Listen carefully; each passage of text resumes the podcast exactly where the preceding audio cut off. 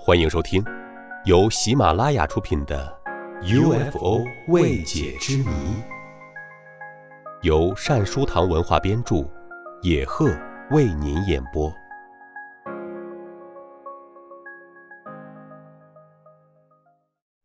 第三十一集：飞碟名称的由来。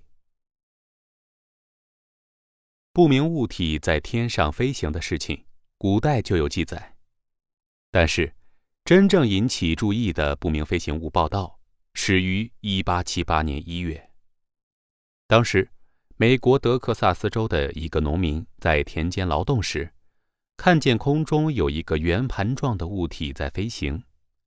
当时飞机还没有问世，这一奇特的现象在报纸上发表后，引起了社会的轰动。有一百五十多家报纸刊物转载了这条消息。成为现代不明飞行物报道的最早事例。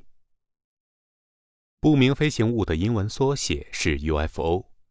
中国香港和台湾地区的书上，把 UFO 三个字母的发音直接用汉字标出，叫做“优福”，这就使它带上了神秘的色彩。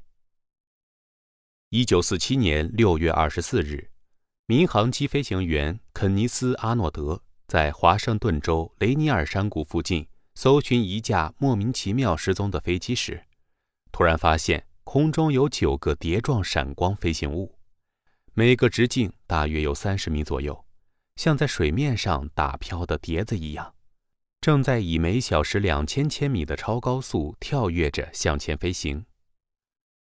记者在报道中使用了“飞碟”这个词，从此，飞碟和 UFO。一起成为了不明飞行物的代名词。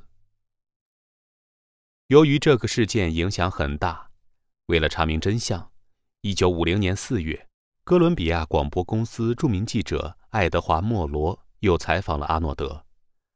采访中，阿诺德声明，一九四七年关于他看见不明飞行物的报道没有正确的引用他的话，各家报纸对他的话夸大其词。他当时说。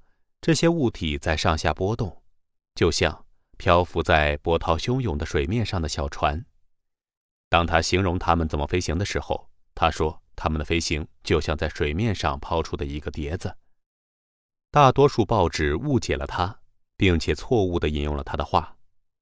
报纸说他说的这些物体就像碟子一样，而他说的是它们飞行的样子像碟子。阿诺德说。他看见了一连串九个物体，其中一个发出了可怕的蓝色闪光。阿诺德得出结论说，它们是一种新式的带翼飞机。莫罗在采访报道最后总结说：“一九四七年的报道是一个历史性的错误。阿诺德先生最初的描述被人们遗忘，而飞碟却成为家喻户晓的词汇。”最早把飞碟和外星人联系起来的，是美国亚利桑那的气象学家麦克唐纳和美国西北大学的海克两人。他们在二十世纪六十年代中提出，有些飞碟是外星人造访地球所乘坐的宇宙飞船。这个观点非常符合一般人爱幻想、爱猎奇的心理，立即成为新闻炒卖的热点，至今长盛不衰。听众朋友，本集播讲完毕，感谢您的收听，我们下集再会。